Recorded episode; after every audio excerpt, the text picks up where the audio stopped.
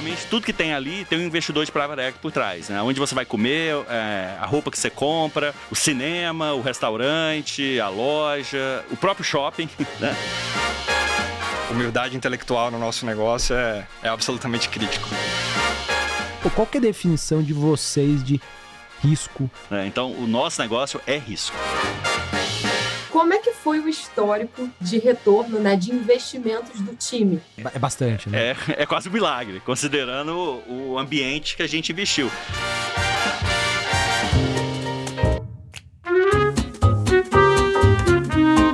Bom dia, boa tarde ou boa noite. Meu nome é Samuel Ponsoni, eu sou gestor e analista de fundos aqui na XP e esse é mais um episódio do Outliers. Como de praxe, Infelizmente, não presencial, mas virtual. Estamos é, numa caça aqui de rato e gato. A Carol, minha companheira, tá aqui com a gente também, mas virtualmente. Carol, tudo bem? Tudo ótimo, Samuca, e com vocês? E hoje, poxa, a gente tem um episódio super bacana que a gente vai falar é, com uma gestora super conhecida no mercado, que é a SPX Capital, só que com uma área relativamente nova na SPX, que é a área de private equity, de fundos ilíquidos.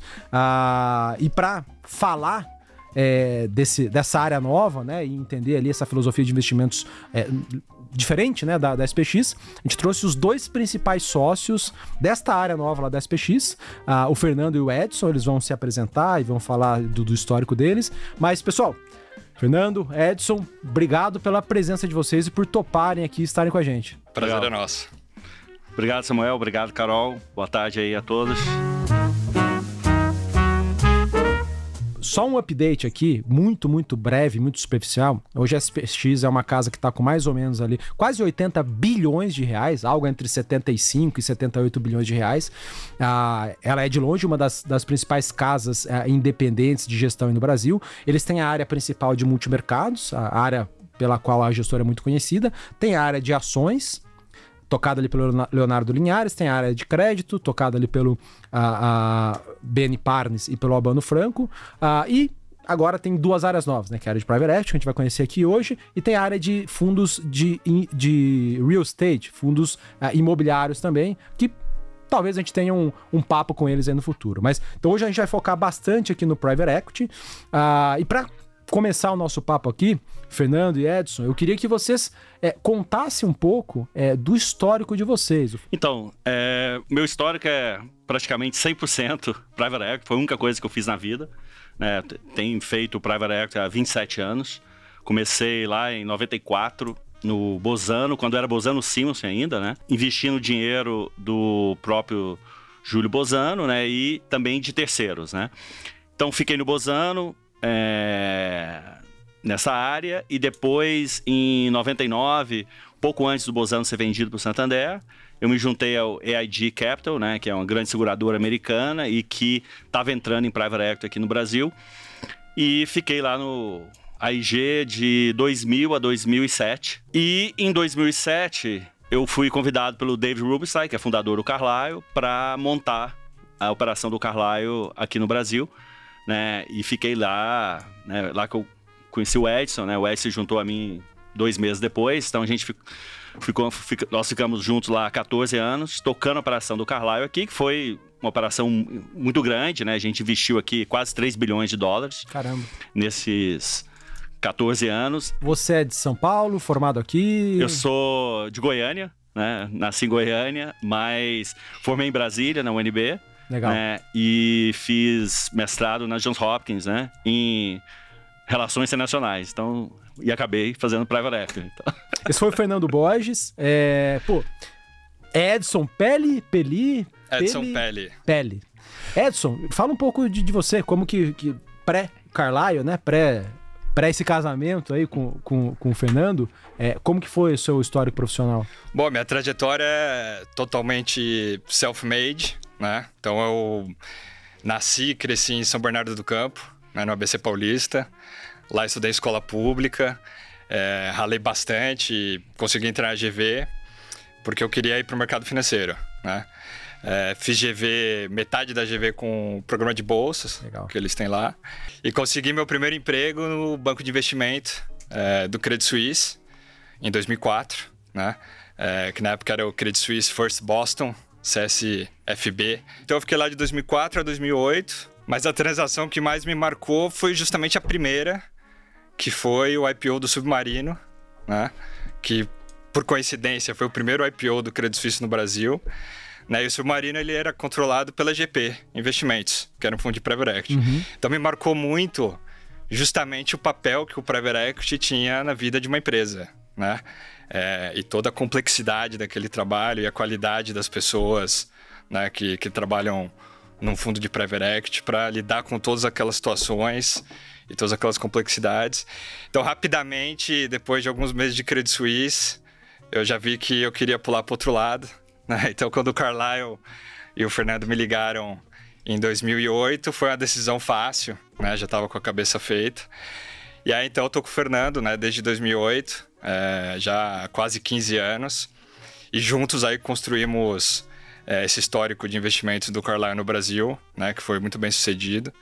E também desenvolvemos uma forma de trabalhar que é bastante sinérgica, complementar, alinhada, né? Então acho que esse é um ativo intangível importante também que a gente é, traz aqui para a SPX. Vocês podiam dar um resumo de dois minutos de quem é o Carlyle, né? O Carlyle é uma empresa gigante de private equity global com algumas centenas de bilhões de é. dólares sob gestão, mas talvez os nossos ouvintes né, não, não, não, conheçam tanto. Então, se vocês puderem dar é. alguns não. highlights de quem é o Carlyle. O Carlyle é um das, hoje, das maiores firmas de investimento do mundo, né? administra 325 bilhões de dólares grande parte em private equity, né, assim, mas também tem outros ativos, outros ativos alternativos como real estate, né, área imobiliária, fundo, fundo de fundos, Mas crédito. quase que tudo na parte ilíquida, correto? Sim, sem, sem, ilíquido, né? Hoje é uma empresa quase duas mil pessoas, global, né? Tá, nasceu em Washington, né? Que nem é muito comum, né? O Carlyle, normalmente essas grandes firmas sempre surgiram Nova em Nova York, York. o Carlyle nasceu em Washington e mas que hoje é muito forte na Europa, foi o primeiro grande fundo global de private equity a entrar na Ásia, né? Então é muito forte lá, é, com modelo de fundos dedicados. Né? Então tem fundo para Ásia, fundo para os Estados Unidos, fundo para Europa, fundo para América Latina. Então esse sempre foi o modelo, né, do do Carlyle. Pensando em como vocês começaram até agora, o que, que mudou nesse mercado de investimentos privados, né? E o que, que vocês enxergam que foi um ponto de mudança positivo para o mercado? Mudou muita coisa, quase tudo. A indústria de private equity no Brasil, ela começou grande, né? Por incrível que pareça, ela começou com fundos ali era Opportunity, GP, levantando fundo de 800 milhões de dólares, né? Que, então ela começou grande, mas depois ficou pequena, muito pelos erros que foram cometidos lá atrás, o modelo, era um modelo que tentava replicar muito o que fazia lá fora, é, operações muito alavancadas, né, no mercado ainda que não estava pronto, né? E aí ela voltou a crescer bastante depois de 2007, né? E aí virou hoje uma indústria enorme. Então, então assim, o tamanho mudou, né? Mudou é, o tipo de transação, né? Antes você fazia uma transação, quando nós investimos, quando eu estava no AIG e a gente fez um investimento na Gol, 26 milhões de dólares era a capa do valor, né? Assim, hoje, um investimento de 26 milhões de dólares não sai em lugar nenhum. Né? Então, o tamanho, né? Hoje, é, você vê investimentos de 500 milhões de dólares, 100 milhões de dólares, é comum isso. É que, né? Então, o tamanho da indústria, o tamanho, é, o, o, os setores, né? O tipo de transação, setores que você olhava 10 anos atrás, hoje você vê, hoje não são mais interessantes, hoje você vê é, hoje você tem um crescimento muito grande de venture capital, muita gente olhando, muito focado em inovação, no que tudo está acontecendo em transformação digital. Então, assim, então os setores mudaram. É, o produto ficou mais maduro, né? Então, hoje as pessoas conhecem mais o que é private equity, né? Porque você vai num shopping hoje, praticamente tudo que tem ali tem um investidor de private equity por trás, né? Onde você vai comer, é, a roupa que você compra, né? O, o, o, cinema, o restaurante, a loja, o próprio shopping, né?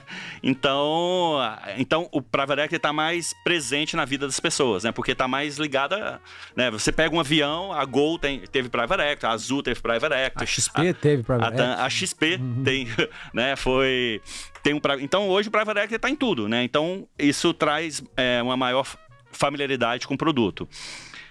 ele, é, a indústria ficou mais madura, o produto é, é bem mais visto, né? Então, é, no Brasil, ele é visto de forma positiva, as pessoas associam é, investimento é, de longo prazo, economia real, gera empregos, né? Então, hoje a indústria é vista de forma positiva, que no início não era muito pelos problemas que tiveram lá atrás, hoje as pessoas veem como uma, é assim, uma, uma atividade fundamental para o crescimento do país. Você não pode imaginar hoje o país crescer, gerar, gerar emprego e sem investimento privado de longo prazo, sem, né, sem ser especulativo, que, com um horizonte de tempo muito maior. É, outras mudanças, a qualidade dos gestores mudou, né? Então hoje os gestores são mais sofisticados, muitos, é, muitas práticas internacionais foram incorporadas por gestores locais. Então hoje essa esse gap, né, essa diferença aí do, do como se faz para equity lá fora e como faz aqui, ela, ela reduziu, né? E a qualidade das empresas também, né? Eu lembro quando eu comecei a fazer private equity, muitas empresas eram incompráveis, né? Você ia olhar, era passivo, só negação, nunca pagou imposto, era problemas de contingência. Hoje, é esses problemas são de outra natureza, né? Assim, hoje você já a qualidade das empresas que a gente olha hoje é, assim, hoje não existe mais um, assim, você entrar numa empresa que, pô, ah, tem caixa 2, ah, nunca foi assim, né? Mas que 20 anos, 15 anos atrás era era comum, era comum né? Então, então, assim, muita coisa mudou. Pegando o gancho contigo, Edson, a SPX entrou nesse, nesse ramo, né, nesse setor de maneira um pouco diferente, né? Em vez de montar do zero, contratar profissionais ali é, e montar um fundo do zero tal, eles fizeram um acordo com o Carlyle aqui no Brasil e eles, acho que foi uma aquisição, né? Eles adquiriram a operação do Carlyle aqui no Brasil. É, eu queria que você confirmasse se foi isso mesmo e explicasse pra gente é, como que surgiu essa, essa, esse acordo entre Carlyle Brasil e SPX. E, e por que, que vocês escolheram SPX e não alguma outra gestora, né? Se juntar ao Pátria, ou Quineia, ou montar vocês um negócio do zero. É, enfim, se você puder, por favor, nos, nos explicar como foi esse, como foi, como que é esse acordo é, do Carlyle com a SPX, por favor? Claro.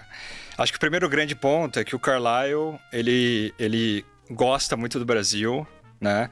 E ganhou bastante dinheiro no Brasil, né? Então não é aquela situação né, que o Carlyle está saindo do Brasil. Né? O que ocorreu de 2008 até, até hoje né, é que o Carlyle ficou muito grande e o Brasil acabou ficando pequeno em dólar para o Carlyle. Né? Então o Carlyle, quando vai investir numa, em, em empresas, ele tem um cheque mínimo de 200 milhões de dólares, né? É, sempre foi mais ou menos esse cheque mínimo. Só que lá em 2008, 2010, esse cheque mínimo era de representava menos de 400 milhões de reais. Era menos. Né? Em 2008 chegou a bater 1 e 1,70, um, É, isso aí, 1,50 é. o dólar. Então é. em reais não era tanto, né? Era 350 agora, milhões um de reais. Pouco. Exato. Então agora é mais de um bilhão de reais, né? Então o que, o que acontece na prática é que um cheque mínimo de um bilhão de reais você deixa de ter um negócio recorrente de private equity, você passa a ter um negócio esporádico de private equity. Porque não é o tempo todo que você consegue achar oportunidades. Exatamente. Você vai fazer um, um investimento a cada dois, três anos, né? É... Então, para o Carlyle, ele tá, tá ok em seguir com essa estratégia, mas para a gente, para o time, a gente perde um dinamismo de, de fazer investimentos é, que é muito motivante para a gente, né? Dado que a gente gosta muito. Né? Ao mesmo tempo, a gente é, ficou sabendo, né, que a SPX estava querendo montar essa área, né? E a gente resolveu, resolveu, né, é, juntar, né, as duas pontas e, e, fazer uma transação, né, onde a gente vai é, para a SPX, né? A SPX adquire certos veículos é, de investimentos locais do Carlyle e a gestora é, local do Carlyle também. Fundos que somavam mais ou menos 1,7 bilhão de reais. Sim, é um tamanho pô, bem relevante para o Brasil. Exatamente. Que estão investidos em seis empresas né, aqui no Brasil. Né? Então, dentro desse acordo, a gente continua é, tocando essas empresas, esses investimentos, até a saída. E a gente fez algo muito interessante, que é, é como a gente sabe que o Carlyle gosta do Brasil e continua tendo interesse, a gente fez um acordo de, de cooperação e co-investimento com o Carlyle, justamente para essas transações grandes. Uhum. Né? É, então, dentro da SPX, né, a gente vai olhar é, transações acima de 200 milhões de reais, né? E quando aparece aquela transação com cheque de 1 bilhão de reais, 2 bilhões de reais, é, 3 bilhões de reais, a gente traz o Carlyle, porque a gente sabe que ele vai ter interesse, né? É, nessas transações grandes. Então isso também dá um diferencial importante para a gente, porque a gente gosta muito do risco-retorno das empresas maiores no Brasil. Uhum. Né? A gente acha que é o, é o espectro de risco-retorno ótimo para o private equity. Justamente porque o Brasil não é lugar para amador. Né? De tempo sem tempo, a gente está vivendo uma crise política ou econômica, e pela nossa experiência, as empresas maiores tendem a saírem mais fortes desses momentos. Né? Então, assim, é, basicamente, todo, toda a operação da Carlyle no Brasil foi incorporada pela SPX, mantendo esse relacionamento aí Isso. com o Carlyle lá fora. Esse acordo acabou sendo bom para todo mundo, né? Foi bom para o Carlyle, porque ele, ele continua com a presença dele no Brasil agora através da SPX, então ele, mas ele continua assim com o mesmo time, olhando os negócios que ele investiu até a saída definitiva e o mesmo time também originando novos negócios para eles, um negócio mais focados agora, que são negócios maiores, né? Muito bom para o time, porque dá uma oxigenada, né? A gente está aumentando o time, pondo vários recursos. E bom para muito bom para a SPX, que em vez de ela começar uma vertical do zero, ela já começa uma vertical com time, com track record, com com ativo é, sob gestão, com né? ativos, pagando com receita. Taxa, né? E então, assim, é, ganha aí dois, três anos, né? Ou até mais do que demoraria se ela começar. Para levantar e, essa franquia. E com um parceiro de classe mundial para co-investir com ela, né? Legal. Então acabou, ficou um arranjo aí bom para bom para todo mundo. Vocês têm alguma interlocução com a Carlyle de fora com as operações? São advisor além dessas seis empresas que vocês têm aqui? Assim, é, a interação é, eu diria, quase que diária, né? Porque, como é, algum desses investimentos, tem outros fundos do Carlyle que co-investiram, né?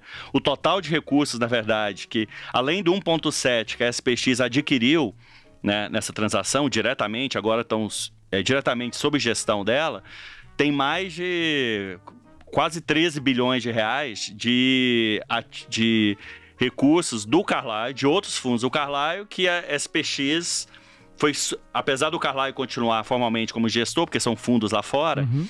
a SPX é subcontratada para fazer a gestão do dia a dia, né? Legal. Então a gente faz a gestão do dia a dia dessas seis empresas. A nossa interação com eles é quase diária, porque qualquer decisão que a gente vai tomar, né?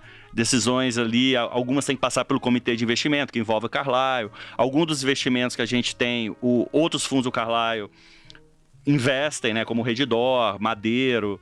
Então a gente tem, a gente discute estratégias e é, posicionamentos que a gente vai tomar no conselho, tudo. Então é um, é um é, e fora, inclusive novos negócios, porque qualquer negócio que eu qualquer negócio que chega pra gente, independente se o Carlyle vai investir ou não, se tem um tamanho, a gente mostra para eles. Para pegar o feedback deles. A gente quer também alavancar uma grande, uma das grandes vantagens de ter o Carlyle é eu poder alavancar na rede global dele, né? Então, é, é difícil eu achar uma, um, uma empresa, um segmento de uma indústria que o Carlyle não investiu em algum lugar no mundo.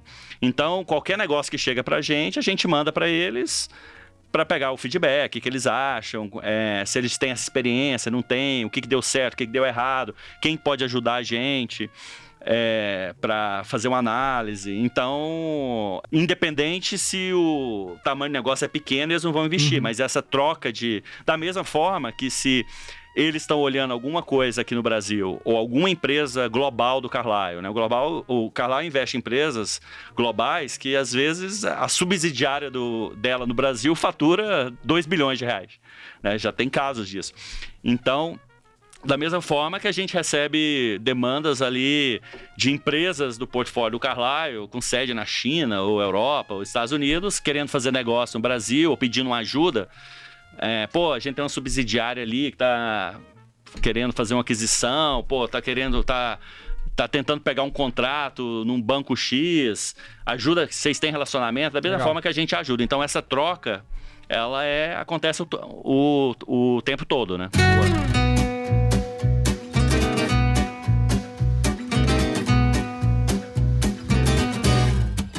Fernando quanto o Edson, como é que está dividido em número de pessoas a célula de private equity da SPX?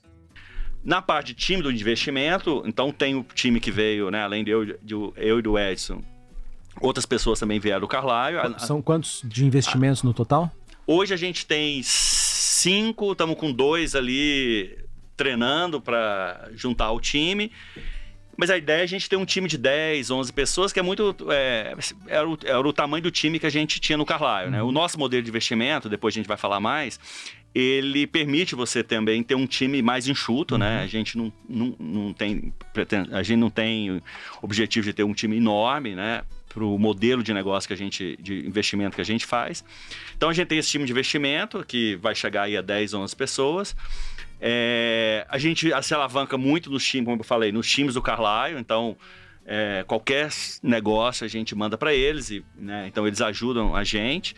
A gente usa muito o time da própria SPX, né, então é, time da área macro, né, do Rogério Xavier, ou da área micro do Léo Linhares. Né? Então, se eu estou investindo no setor de autopeças, ou estou olhando oportunidades no setor de consumo, faz todo, eu, faz todo sentido eu trocar ideia com os analistas lá, o que, que eles estão achando, porque um dia eu vou vender essas empresas na bolsa. Né? E então o feedback deles é importante, como que, como que eles veem esse setor, quem são os os líderes, né? quem está indo para o lugar certo ou para o lugar errado. E a gente também está trazendo é, é, consultores especializados em alguns setores, né, que vão trabalhar com a gente junto com o time de investimento, tipo a gente trouxe uma, um consultor de consumo e varejo, um consultor de tecnologia, para ajudar o time na análise desses setores específicos, né? uhum. né? Então, assim, tá uma área, hoje a área tá, então tá enorme, né? Assim, a gente colocou, realmente a gente está investindo bastante aí em pessoas para lidar com essa vertical, que é um comprometimento aí da SPX de longo prazo nesse produto, né? O, o Edson, se você pudesse aqui é, é, ajudar um pouco a gente, é, explica para a gente como que é o processo de investimento de vocês? A base de tudo é construir né, a, a nossa própria convicção né, sobre determinados setores é, e segmentos, né, e em busca de determinadas é, das empresas que vão se beneficiar. Né? Então, essa é uma forma da gente buscar investimentos. A outra forma que ocorre muito é, por exemplo, a gente teve uma janela de abertura de capital, de IPOs, há um ano atrás, muito quente. Né? O mercado fechou. Então, tem uma série de empresas é, que são excelentes empresas, que provavelmente iam fazer o IPO né, de forma bem sucedida, mas com o mercado fechado, é, provavelmente estão dispostas a falar com o private equity. Né? Em vez de tentar a bolsa em diretamente. Em vez de tentar a bolsa diretamente. Então, esse é um outro grupo de empresas que a gente gosta de estar próximo, porque geralmente são boas empresas, são empresas maduras, né, que têm crescimento, é, então são boas candidatas é, para a gente fazer investimento. E a nossa estratégia é, como eu disse, né, focar em empresas maiores, a gente prefere o risco-retorno de empresas maiores, principalmente para o que, que é maior? Vocês olham faturamento, vocês olham lucro? A gente olha EBITDA. EBITDA. Tá. Então. EBITDA a partir de 70 milhões de reais por ano, é, podendo ser 100 milhões, 200 milhões de reais ou até 1 bilhão de reais, dado que a gente tem essa parceria com o Carlyle. Uhum. Então a gente prefere as empresas maiores porque o Brasil ele, ele tem algumas particularidades, uma delas, né, essa volatilidade macro, né, que a gente de tempos em tempos vive. E pela nossa experiência, as empresas maiores acabam ganhando mercado nesses momentos, é, seja de forma orgânica ou através de fusões e aquisições. Então, no longo prazo, que é o nosso prazo, as empresas maiores tendem é, a se beneficiar e capturar um valor importante, ao mesmo tempo que elas mitigam uma série de riscos é, importantes também pelo tamanho e escala que elas têm. É muito engraçado, gente, quando você abre o LinkedIn dos dois, tanto do Fernando e do Edson, você vê lá, né? Toda a vida fazendo ilíquidos e o Edson tem board member, board member, que significa conselheiro de várias empresas das investidas. Olhando até a atuação de vocês, olhando o passado de vocês e pensando até é, no desenho perfeito que vocês querem ter, o que, que é atuação em termos de companhia? Vocês vão comprar controle, vão ser acionistas majoritários, vão indicar membros para o conselho? O que, que vocês pensam em fazer em termos de filosofia? Ou vão ser, de fato, é, acionistas minoritários da operação ou não existe ou não existe de fato assim, olha, eu posso ser minoritário ou eu posso comprar o controle da companhia. O que, que vocês pensam em termos de filosofia? A nossa filosofia de investimento é, é, uma, é, uma, é uma continuidade do que a gente aprendeu muito no Carlyle, né? Então, o Carlyle é um dos pioneiros aí dessa indústria, está fazendo private equity desde, desde a década de 80, né?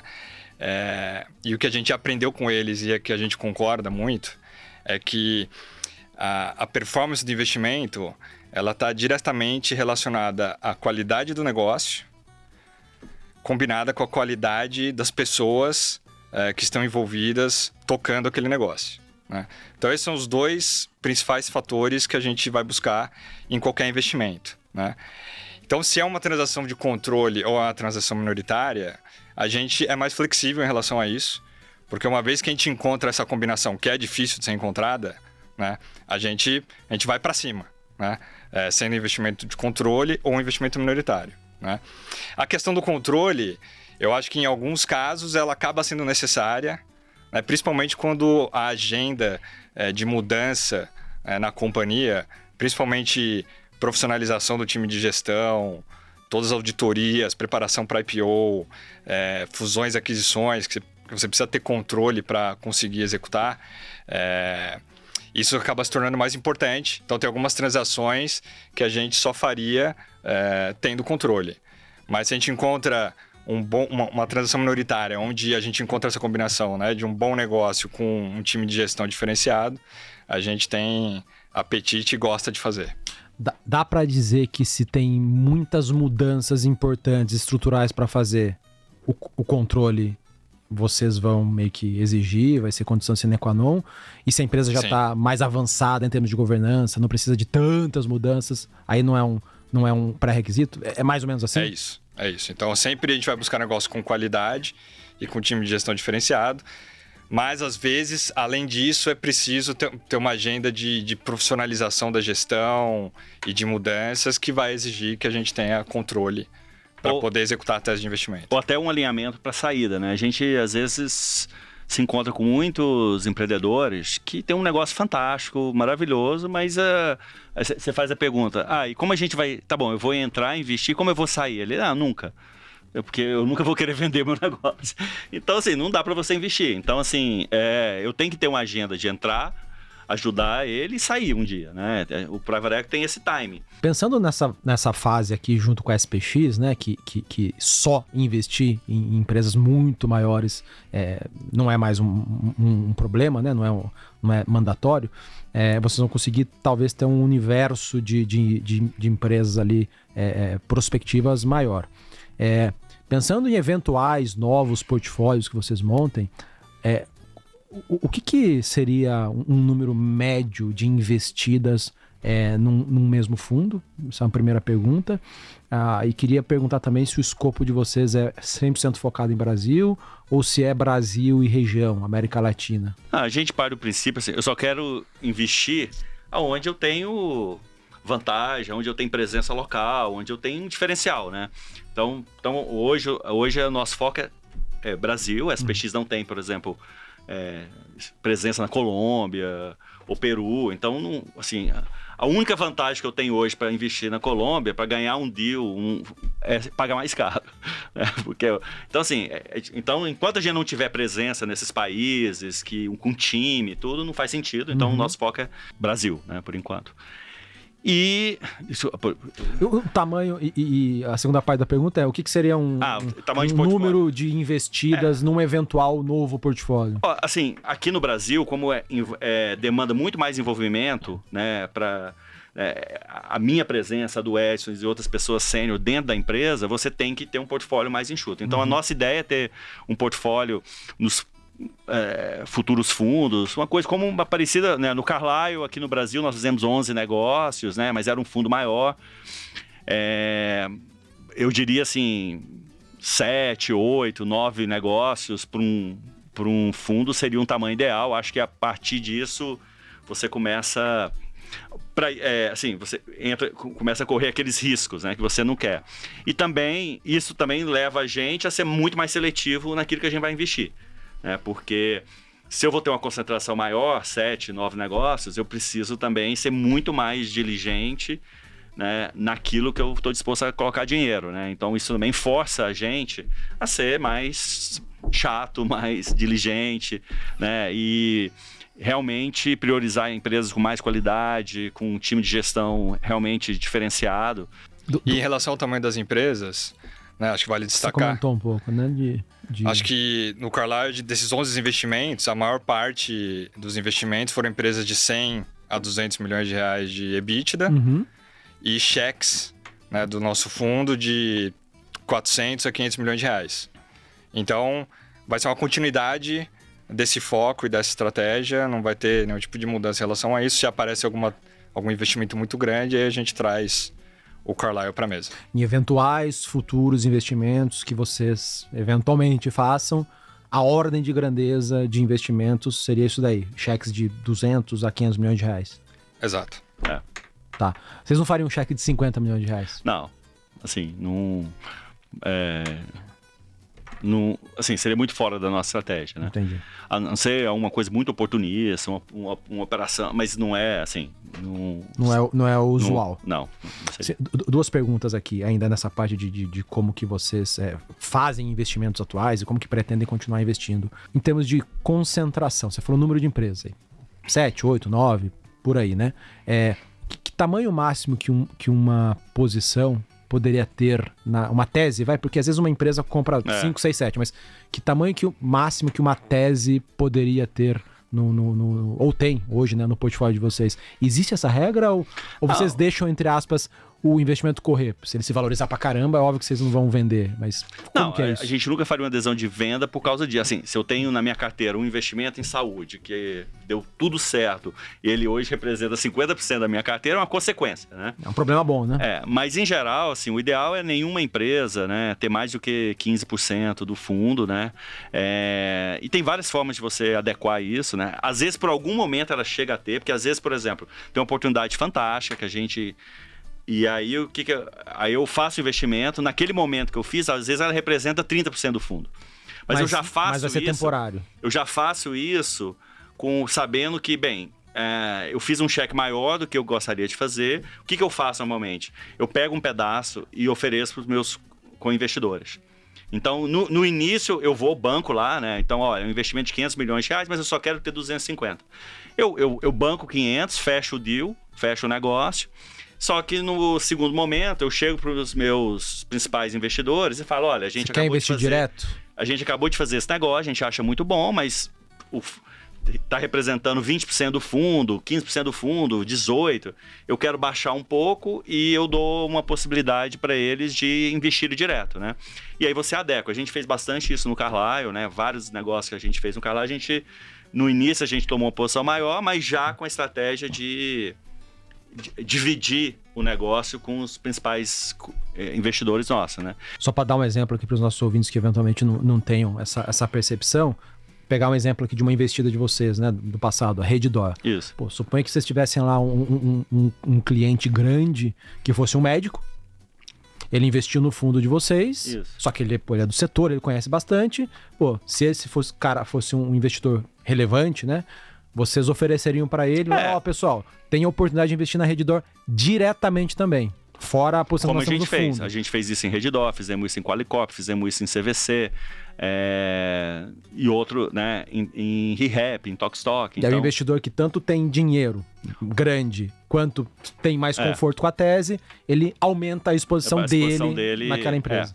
É. Então, isso realmente. Esse é o tal do co-investimento. É, isso vai muito de encontro. Assim, o cotista de private equity, ele gosta disso. Os grandes, principalmente os, os maiores, né? Uhum. Eles gostam desse, desse, desse modelo. Né? Só uma curiosidade, pô, para uma pessoa fazer, para uma pessoa ou para uma instituição fazer um co-investimento com vocês, nós estamos falando de, de, de tickets de que tamanho, geralmente? Ah, 5 milhões de reais por pessoa, é, 10 milhões. Quando a gente bate em pessoa física, 5 milhões, né?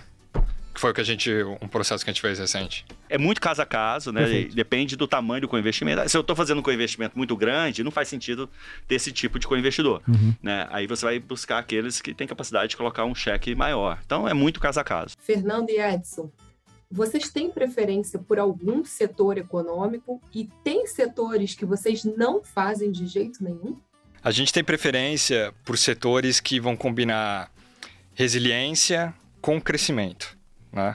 É, principalmente crescimento orgânico e inorgânico. Né? Então, a gente encontra isso muito nos setores de saúde e educação, né? é, que são setores que têm tendências seculares de crescimento, né? e tem uma oportunidade de consolidação ainda muito grande em diversos segmentos. Né? Então, a gente gosta dessa combinação de resiliência com crescimento. O setor de saúde é o setor onde a gente mais alocou capital, né? com os investimentos de Redditor e Qualicorp. Setor de educação também a gente é investido, tem uma investida que é a Vitro já há seis anos. Vitro. Vitro. Vitro. É, que é ter o capital aberto na Nasdaq. Uhum. Então a gente gosta dessa combinação. Além disso, a gente gosta do setor de serviços também, principalmente negócios B2B, é, que são negócios menos dependentes do, do cenário macro né, e, do, e do poder de consumo da população. Então a gente acha que é uma diversificação inteligente para o portfólio. E o setor de consumo varejo, a gente gosta também porque ele é muito dinâmico, é muito grande. Então tem, sempre tem novos modelos de negócios é, surgindo e crescendo. Então a gente está sempre atento mas hoje a gente tem uma abordagem um pouco mais seletiva, não só pela questão macro, mas também por toda a transformação digital né, que tem afetado as empresas de varejo. Então a gente não vai olhar setores que, que, que têm um risco-retorno muito diferente do que a gente busca. É, e aí então entra setores como infraestrutura, é, setor de energia, setor de commodities. Esses setores acabam tendo um risco-retorno completamente diferente do que a gente está buscando. A gente está buscando retornos aí de 25%, 30% ao ano. É, os, os, os, retornos é, e os riscos nesses outros setores que eu mencionei são, são mais baixos. Então é um, é um espectro de risco-retorno diferente. Então, nesses setores, a gente não vai investir. É, e, e, a gente gosta de investir naquilo, assim, naqueles setores onde eu, eu, de certa forma, eu tenho mais controle sobre as variáveis. Né?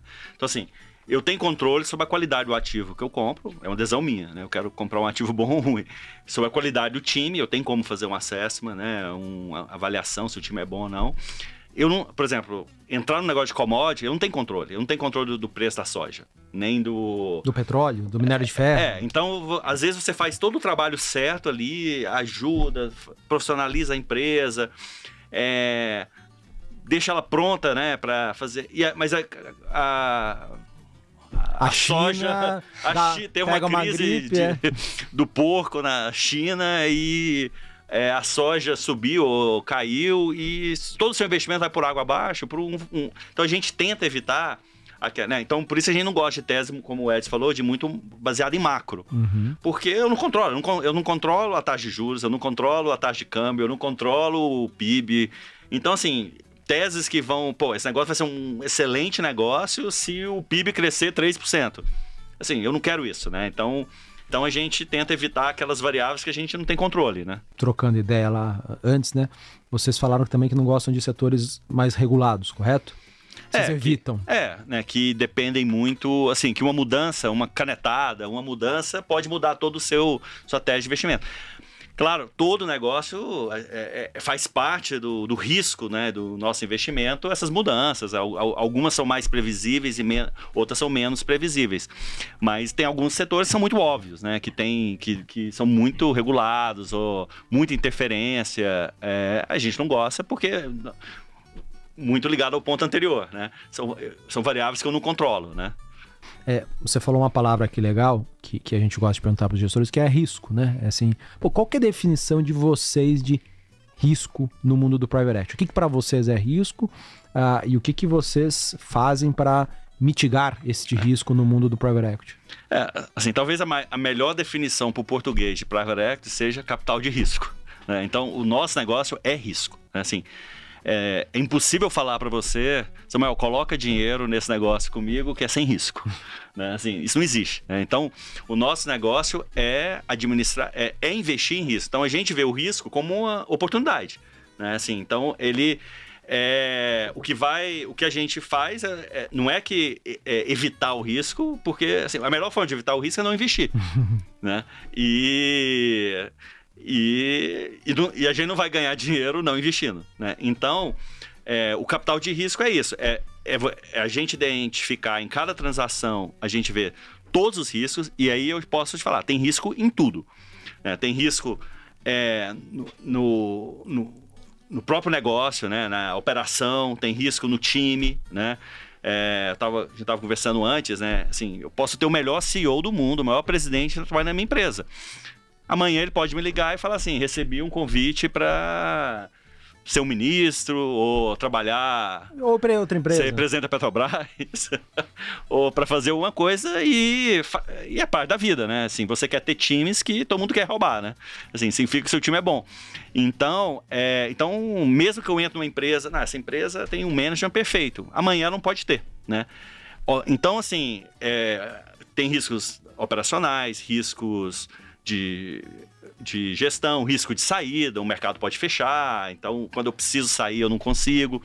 Então, assim, o que a gente faz é administrar esses riscos, né? E como eu consigo mitigá-los. Então, assim, eu tenho o risco do meu do presidente da empresa ir embora? Tenho. Como que, como que eu mitigo? Eu, eu quero evitar empresas muito pequenas. Que não tenham. Por isso que a gente põe o, o a, a barra lá do EBITDA 70, 80 milhões. Por quê? Porque essas empresas, ainda que, um, que o, o o, se um, amanhã ligar o diretor-presidente e falar que está indo embora, elas são empresas mais maduras, robustas, que eu consigo substituir. Eu consigo atrair alguém de qualidade no mercado. Consegue ser competitivo em termos é, financeiros. É, uma empresa com 20, 30 milhões de EBITDA, a, a, menos que seja o fundador, dificilmente você vai conseguir trazer um, um, um CEO, de, um CEO primeira de primeira linha, porque você não consegue pagar. E, e, e, isso vai acontecer. No ciclo de investimento de private equity, é super normal você... É, o time mudar, né? Ter mudança, uma aquisição que você faz que. Sobra, entre aspas, Exato. um CFO. Então, assim, a gente. Riscos que a gente não olhava no passado, né? Olhava pouco, hoje são muito importantes. A gente estava também falando isso uh, antes, né? Do risco de ISD, né?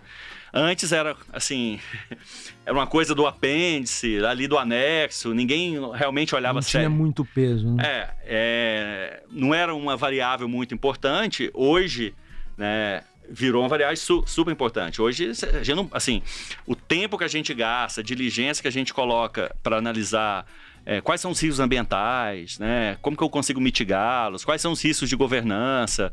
Pô, o, o dono dessa empresa está tá envolvido com o trabalho escravo. Enfim, são coisas, são perguntas que hoje, é, assim, define ou não se, se você vai fazer um investimento. Às vezes você tem um, um negócio fantástico, mas que a, as práticas ali do fundador, não dá para você ser sócio dele, né? Os, os, riscos reputacionais, por quê? Porque como eu vendo essa empresa depois, né? Como que o mercado vai ver essa empresa que não, que não tem diversidade no conselho, que cheio de risco ambiental, não tem preocupação nenhuma com a sociedade onde ela... Então, assim, é... eu posso até entrar em empresas que ainda sejam fracas nesses pontos, mas eu tenho que ter um plano por quê? Porque para eu vender, para eu sair desse negócio, o mercado vai olhar isso. Você tem né? que ter um espaço para é. melhoria, para atuar nisso. Então, assim, o risco é inerente à nossa atividade, né? Na verdade, a gente, o risco para a gente é oportunidade, porque uma empresa que está tudo arrumado, pô, não tem nada para fazer, qual o meu diferencial? Pagar caro, né? É, se a empresa tem risco, né? É, tem Mas problemas. Tem mas vocês têm Isso, uma é, fórmula. É, então a gente vê o risco como uma oportunidade nossa, porque pô, esse risco eu sei controlar. Esse risco eu tenho mais expertise, esse risco eu tenho mais conhecimento. Assim, a gente não tem medo do risco, né? Pra gente o risco realmente, que, pô, ali pode ser a minha porta de entrada, né? É, claro, se eu, se eu tiver conforto, que eu sei administrar esse, que eu, sei, que eu consigo mitigar esse risco, né?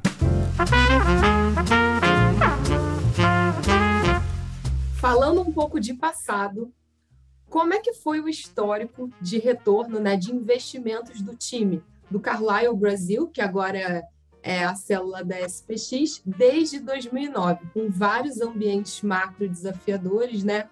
E aí eu vou pedir para vocês falarem primeiro o retorno em reais e depois o retorno em dólar. O Carlyle tinha um, ele investiu não só no Brasil, mas investiu também fora, né, na região. Mas olhando os, os negócios que nós fizemos no Brasil, nós fizemos 11 negócios aqui, é, colocamos 8, 7 bilhões, 7,7 bilhões de reais para trabalhar, que é, é, é muito né, para um fundo. É, então colocamos 7,7 bilhões nesse nessas 11 empresas. A gente até hoje já devolveu 8,8 para os investidores e o valor de mercado ali na nossa marcação em março era cerca de 12 bi. Caramba. O que a gente ainda tem para vender, né? Então dá um total ali entre o que já foi distribuído, o que vai ser, o que falta, cerca de 21 bilhões, o que dá 2,7 vezes o, o, o dinheiro inicial. em reais, uma taxa de retorno anualizada ali de quase 24%. Né? Então, é, isso em reais.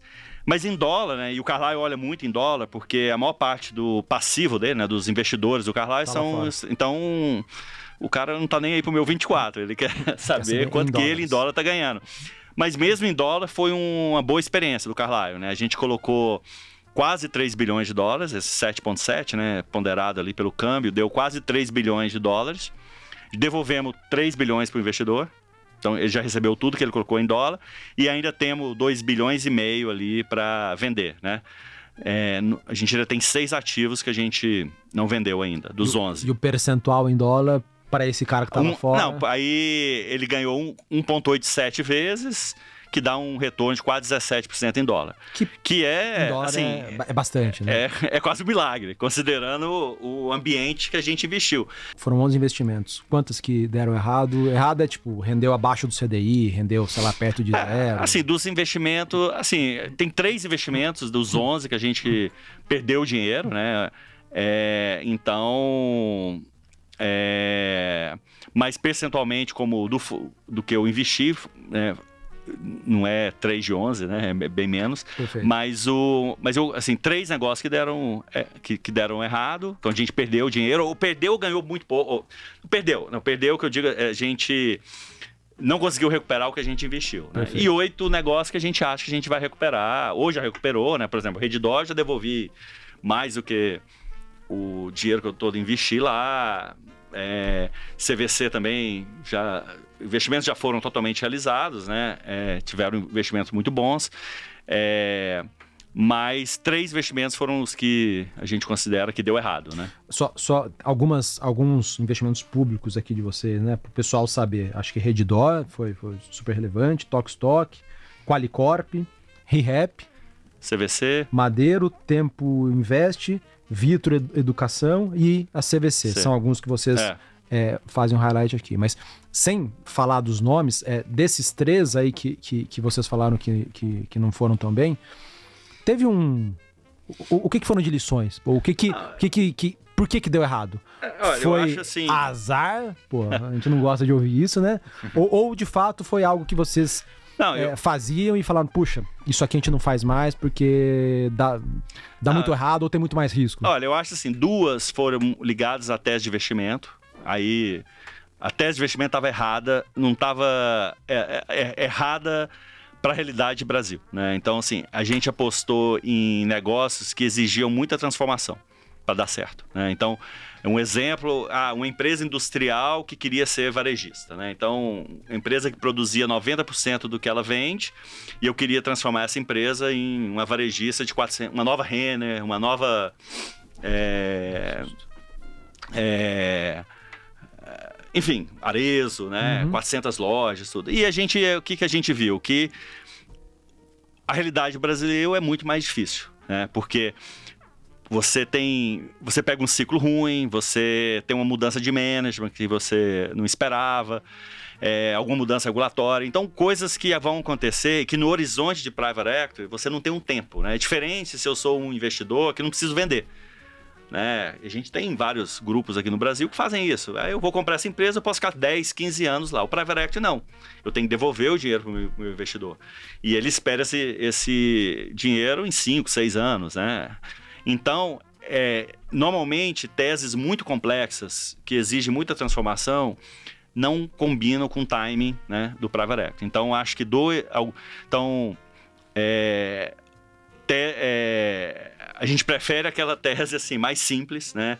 Aquele mais do mesmo, entendeu? Essa empresa tem que dar retorno fazendo o que ela faz. Ah, mas se ela se ela passar agora a virar omnichannel, ótimo. Aí é um upside. Mas, mas não é, que dependa daquilo. É, ela fazendo o que ela faz, ela tem que dar o retorno, né? Então isso foi uma lição aprendida. Um outro erro é, aí é, é, ligado à tese, né? Teve um investimento nosso que a gente que era muito ligado à tese de macro. É, meio, mesmo que de forma indireta, né? Era uma empresa que alugava equipamentos para para construção civil, para óleo e gás é, e setor industrial. Então, uma excelente empresa, excelentes sócios, é, é, empresa familiar. Então, mas, assim, tem, é, entra naquela coisa que eu falei para você antes, aquela variável, tinha uma variável ali que eu não controlo, que é o macro, né? Então, o, de certa forma, o crescimento dessa empresa dependia muito do crescimento da indústria de óleo e gás, do, do, da, do, do do real estate, que são teses muito ligadas a macro. Né? Uhum. Então acabou que a gente pegou anos muito ruins aí do ponto de vista macro, né? principalmente nesses dois setores, imobiliário e óleo e gás e que comprometeu todo o investimento. É, e tivemos um outro caso que era muito mais de questão de mudança regulatória. A gente subestimou o, a, quando essas mudanças.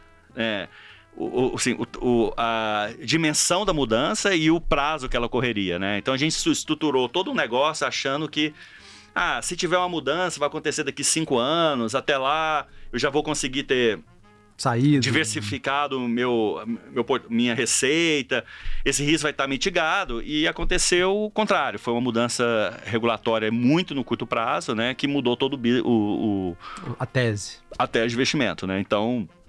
Então, outra lição aprendida, né? A gente tenta hoje ser muito mais. É, assim, é aquela é a primeira pergunta que a gente faz quando a gente entra em qualquer negócio, né? Esse negócio vai existir daqui cinco anos, né? Assim, então hoje talvez eu tenha que falar, esse negócio vai existir o ano que vem.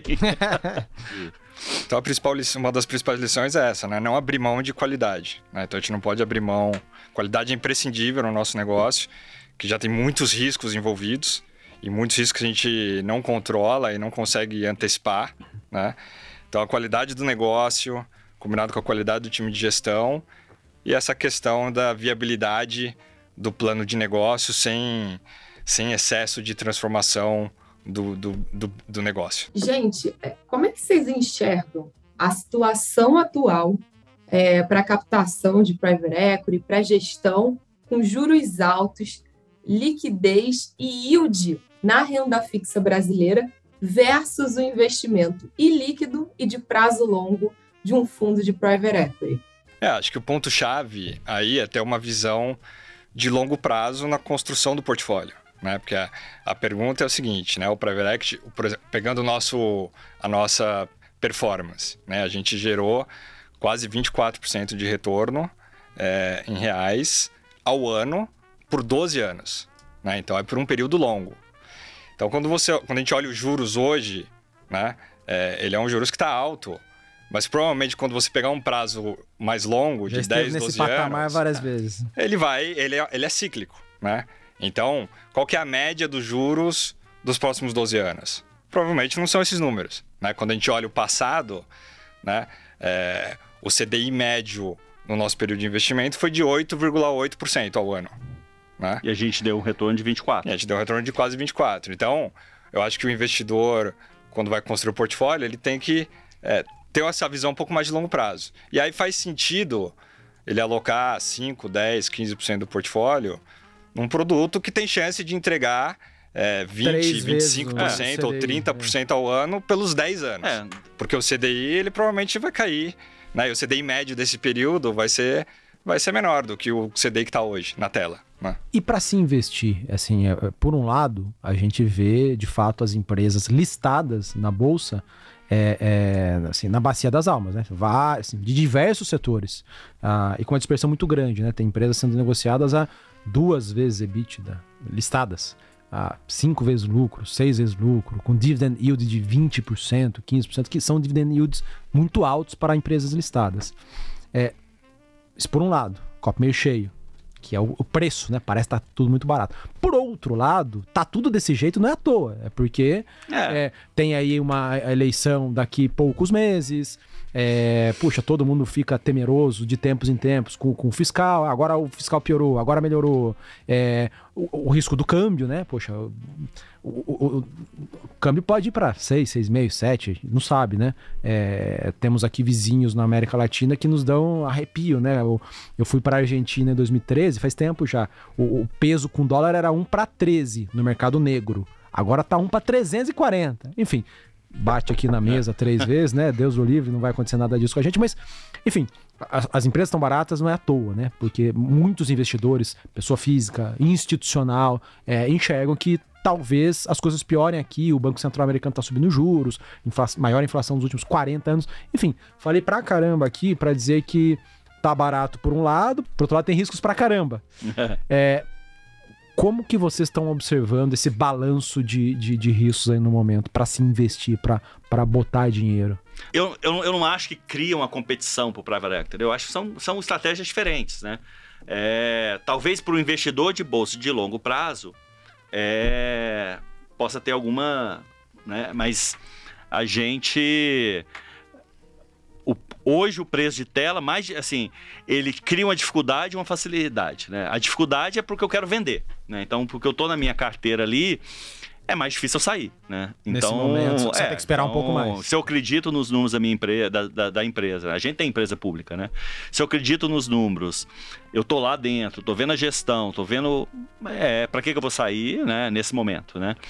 Agora, cria uma oportunidade também, né? Porque é, ela cria, diminui a, pers- a- a perspectiva de valor, né? Na- até para as empresas privadas que a gente está olhando, né? Então, assim, é mais fácil negociar com o empresário se o, se o comparável dele está tradando a 8 vezes EBITDA do que 20 vezes EBITDA, né? Então, é, não significa que eu vou conseguir comprar 8 a 7, mas é mais fácil negociar com o comparável no mercado a 8, né? Então, assim, então sempre é, assim, tem que ver o copo cheio e vazio, né? Então, e isso faz parte da, do- da ciclicalidade do, do private equity. Então, a bolsa ruim é um péssimo momento para vender, mas é um bom momento para comprar. Para a gente fazer aquisição até no privado, né? E a bolsa bombando, que a gente já viu o caso aqui, eu diria, foi os últimos dois anos, foi muito ruim para o private equity, Para comprar. Para comprar. Foi bom pro Private Equity vender. Foi bom, né? A gente conseguiu a- a- a- abrir capital de duas empresas nossas, tivemos liquidez, devolvemos dinheiro para o investidor. Agora, ninguém queria falar com o private equity. Pra botar dinheiro novo. É, eu ia visitar uma empresa, XP, BTG, Itaú já passaram lá antes, oferecendo o IPO a 50 vezes EBITDA. Então, aí eu chega lá o private equity querendo pagar menos, visão de longo prazo, parceria, o sócio, ah, não, ó, vocês pagam muito pouco, você- então vou fazer um IPO. E acho que tem aquela, aquela outra tendência que eu mencionei, que é das empresas permanecerem fechadas por mais tempo. Né? E, só, e elas só vão fazer o IPO quando elas já estão muito grandes. Né? Acho que o caso da Redditor foi isso, o próprio caso da XP foi isso. Né?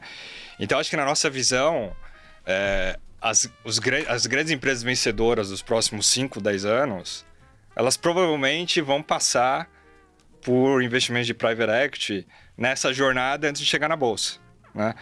O que significa que assim, é um mercado completamente diferente, as oportunidades vão ser completamente diferentes no mercado de private equity do que tem na bolsa. Né? Então são, são coisas diferentes, né? são coisas que os investidores da bolsa não acessam private equity, né? É, assim como a gente acessa pouco os investimentos da bolsa. Mas acho que essa tendência favorece o private equity porque as próprias empresas é, veem o private equity como um passo importante nessa, nessa- nesse amadurecimento antes de chegar na bolsa. Né? Boa. Então acho que são isso naturalmente vai criar oportunidades para o private equity que não, não vão estar disponíveis para os investidores de bolsa. Quando a gente olha, pegando comparação aqui dos últimos 12, 13 anos, né, de, de, de 2008 para cá, é, quando a gente olha a bolsa, o Ibovespa, né, tem lá um múltiplo, é o tal do preço-lucro, né, o PL ou PI em inglês, que você consegue é, avaliar quão barato o índice está. É, o índice pô, mudou bastante a composição nos últimos 12, 13 anos, mas você consegue ter alguma avaliação. Ah, e se a gente for considerar esse indicador, Ele tá mais barato do que o índice, né? Na época lá de 2008. No universo das empresas privadas, como que tá isso hoje? É, tá corrigiu tanto assim também os preços ou nem tanto? Não, Qual que é a percepção de vocês? Corrige, mas não com a velocidade que acontece na bolsa. Na bolsa né? Então a gente vê um, uma tendência, né? A gente vê uma tendência de assim, a gente já chegou a perder negócio que a gente colocou proposta, a gente não acreditava. A gente achava que estava super competitivo. Pô, esse preço eles vão aceitar e nem te passou para a segunda fase, né? Então, hoje você já vê a conversa diferente, né? Então, por quê? Porque o cenário macro está contra a empresa hoje, né? uhum. né? Então, ele está vendo lá é, a ação dele lá, lá em baixa, o custo de capital dele é altíssimo. Então, o meu capital passa a ter mais valor. Então, ele aceita agora uma conversa em outros termos. Mas é um, é um processo, né? Assim, em geral, assim, eu não vejo muito. Para mim, não existe muita história da carochinha ali. Ah, vou agora sair comprando tudo barato, porque tá todo mundo. Tá tudo na bacia das almas. Né? Como a gente foca muito em empresa de qualidade, essa empresa não está desesperada, entre aspas. não está desesperada. É, é, é, assim, você não quer overpay, né? E ela nunca vai ficar, provavelmente. Se ela é boa, né? Ela é. não vai ficar desesperada nunca. Você não quer pagar mais, né? Mas também não adianta você acreditar que ah, eu vou conseguir comprar uma empresa como Redditor ou é, empresa de altíssima qualidade né? na bacia das almas. Não existe isso, né? Por mais que o mercado esteja ruim, empresa de qualidade é aquilo. O que, o que, o que às vezes você consegue é negociar uma transação melhor colocar o dinheiro em tranches, que mitiga algum dos seus riscos, ter uma cláusula de saída um pouco mais favorável, é, uma governança melhor, que são, que são variáveis importantes para o sucesso do seu investimento. Né?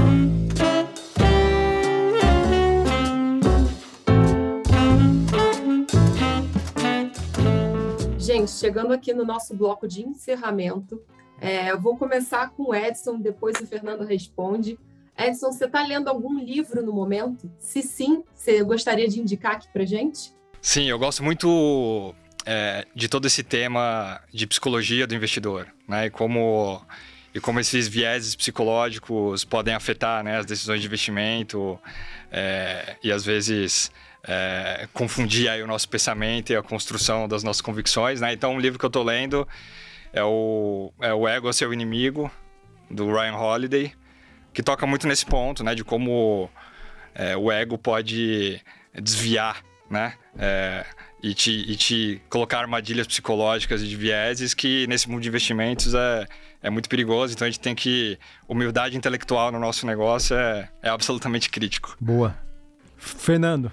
Não, eu tô mais preguiçoso em leitura. eu, eu, tenho gasto meu tempo livre mais com séries do que com livro. Mas os dois últimos livros que eu li, então assim, no, na, nos dois últimos livros que eu li, né, muito focado na indústria. Um foi o Edson que me deu de presente que é, o, conta, que é o What It Takes, né, do, do Steve Schwartzman, que conta a história do... Da Blackstone. Da Blackstone, que é fantástico, né? Que é uma outra gigante do mundo é, de líquidos, né? Que foi um presente do Edson que eu li. E o último que eu li foi o, do, o, o livro do próprio David, é, chama How to Lead, ah, tá. Que... Eu, eu conhecia um outro dele que fala sobre a história de é, alguns é, o primeiro, é, Esse tá. é o, o How to Lead, ele lançou durante a pandemia. Legal. Que é um, uma coletânea que ele faz de entrevistas dele com líderes, né? Desde Jeff Bezos, o da American Express, muitas entrevistas que ele fez, mas também lideranças em todo, ele com a Nancy Pelosi, então com liderança políticas e presidentes e empresários. É uma coletânea que ele faz, mas foi o último que eu li. Fernando e Edson, agora invertendo. Pô, se você fosse olhar uma gestora de private equity para indicar para o teu amigo, amiga, sogro, sogra, tio, tia, enfim. Para um, uma pessoa um pouco mais leiga, não tão técnica do mercado, e tivesse que fazer um checklist, ó, isso aqui você precisa olhar. O que, que constaria no seu checklist? Lá, três ou quatro elementos. É, e depois, eu, Edson, eu, você pode complementar. Eu, assim, eu achei três são meio óbvios, né? Que eu acho que você tem que olhar. Performance, apesar de, ah, performance passada não garante performance futura. Acho que performance é tudo. Você tem que olhar, pô, essa casa que eu tô, essa gestora performou, né? Então, se não performou, acho que é um. Não dá para começar. Então, esse é um ponto. Acho que a qualidade do time, né? Então, assim, quem tá lá e.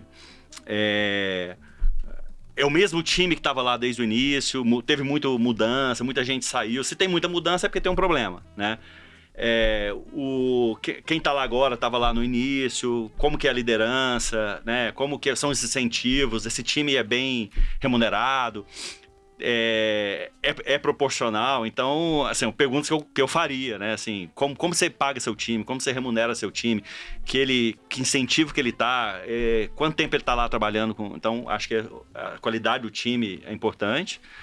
E outro é, a, acho que alinhamento, né? Então, assim, quanto que esse quanto que esse time investe naquilo que está te vendendo, né? Então, assim, é, os sócios põem dinheiro, quanto que eles estão colocando de dinheiro, né? Isso, é, por exemplo, na SPX é uma coisa que me surpreendeu, né?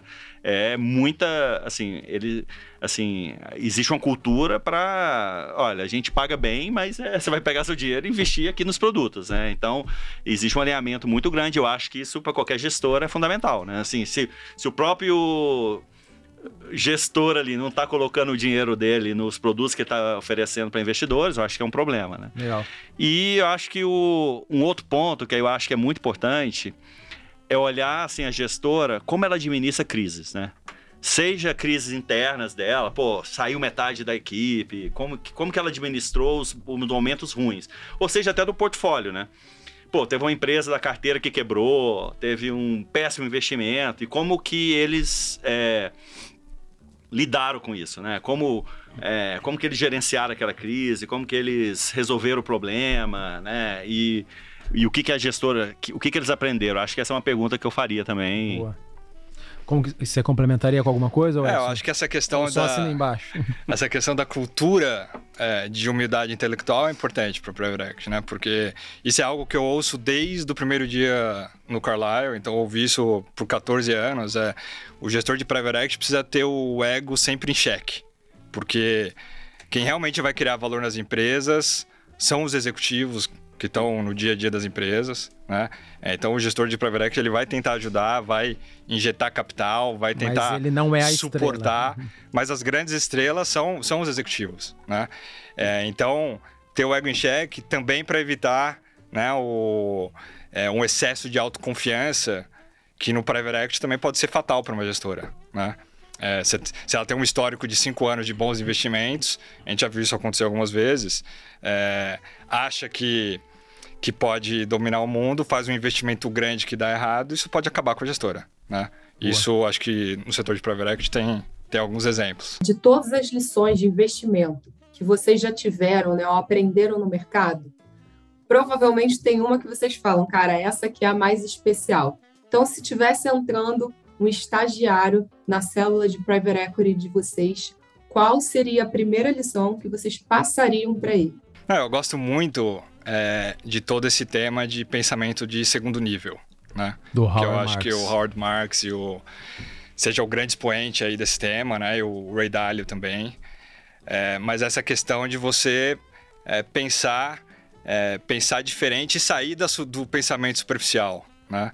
Porque muitas vezes é, esse processo de pensamento vai vai te levar a conclusões completamente diferentes, né? E eu acho que o desafio desse, dessa questão de pensamento de segundo nível é que não é um negócio que, que dá para se ensinar na sala de aula, né? É, é um negócio que você precisa de quilometragem, precisa de bagagem, precisa de experiência, vai aprender na, na prática, vai aprender acertando, vai aprender errando.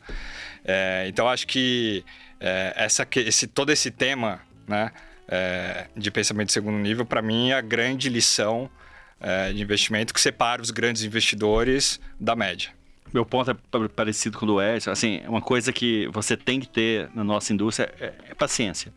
Você não é um, uma corrida de 100 metros, é uma maratona. É, você tem que aprender a dizer não, né? Assim, e a gente diz não toda hora, né? Você tem que assim, ansiedade é a pior qualidade que você pode ter no nosso negócio, né? Porque você, assim, você não pode querer fechar aquele negócio de qualquer jeito ou por qualquer motivo, né? Então, e, é, e às vezes é muito difícil, principalmente pro pessoal mais júnior, né? Trabalhou pra caramba, seis, oito meses naquela transação e às vezes o, a, a, melhor decisão é falar não. Pô, mas a gente gastou tanto dinheiro com due diligence, com... E agora vamos deixar o deal morrer. Às vezes é essa, às vezes é essa, né? E... E então só depois de você ter errado, ter, você viu que dá, putz, por eu não ter feito, olha você olha o erro que você fez, que você vê que, pô, é, assim, você tem que ter, você tem que ter disciplina, paciência. É um negócio de paciência, né? Assim, você não vai. Isso influencia muita gente até na contratação de pessoas, né? É difícil, assim, tem pessoas que não têm perfil para isso, né? Porque muito ansiosas, querem fazer um negócio a cada seis meses, e não é. A indústria é um. É uma outra dinâmica. Quem é a pessoa ou as pessoas que mais tiveram impacto na vida de vocês? Pode ser pessoal e pode ser profissional. Pessoa que mais eu admiro, me deu mil oportunidades, né? Foi o, fundador do Carlyle, ele me trouxe eu conheci o Carlyle muito antes, eu, eu tava no IG, já era uma firma gringa, né, assim, americana tal. Mas eu, a, a, ideia que eu tinha do Carlyle de fora, assim, nossa, eu quero trabalhar ali, né, assim, é. E então, para mim, quando o Dave me chamou, né... David é, Rubenstein. É, o David Rubenstein, quando ele me convidou para vir trabalhar com ele, é uma pessoa que eu admiro muito, talvez a pessoa mais inteligente que eu conheça, né? e interessante, né? Então, assim, porque. O cara que lê, assim, absurdo, é, lê 100 livros por de... ano. É, e que engraçado, fácil de conversar, inteligente, e que me deu muita oportunidade, né? Então, assim, e até hoje, né? Hoje é, é, ele ainda é grande parceiro nosso, Legal. tá ajudando a gente aqui na própria SPX, ele é, né, com certeza vai ser um grande investidor nosso no futuro. Então, que até hoje ele continua, ele gosta de Brasil. Então, assim, tem muito admiração por ele. Boa. E você, Edson? E no meu caso, seria o, o outro cofundador do Carlyle, que é o Bill Conway, né? Que sempre esteve envolvido diretamente com a gente aqui no Brasil. Que ele sempre foi, na verdade, o, o chefe de investimentos do Carlyle, né? Então, toda, toda essa performance do Carlyle desde a década de 80, é, é responsabilidade dele, né? Então toda essa toda a filosofia de investimento é, de private equity é, que a gente foi beber na fonte e aprender veio dele. Então acho que ele virou uma grande referência aí para mim que gosto de entrar profundamente aí nessa no, nos pensamentos aí de investimento. Show. Bom, pessoal, muito obrigado pela presença de vocês. Obrigado, obrigado. Acho que obrigado, deu para deu para entender obrigado bastante da, da história de vocês. Pessoal, quem quiser mais informações sobre a SPX, procura no site deles, acho que é a principal ferramenta, é um site bem completo, lá tem bastante coisa. Ah, se não achar, vai lá no LinkedIn, manda e-mail. É, eles têm uma área de atendimento aos investidores bem, bem robusta. E é isso. Carol, obrigado por mais uma. Muito obrigada, gente. Foi um prazer estar aqui com vocês hoje. E é Obrigado. isso. Até mais. Tchau.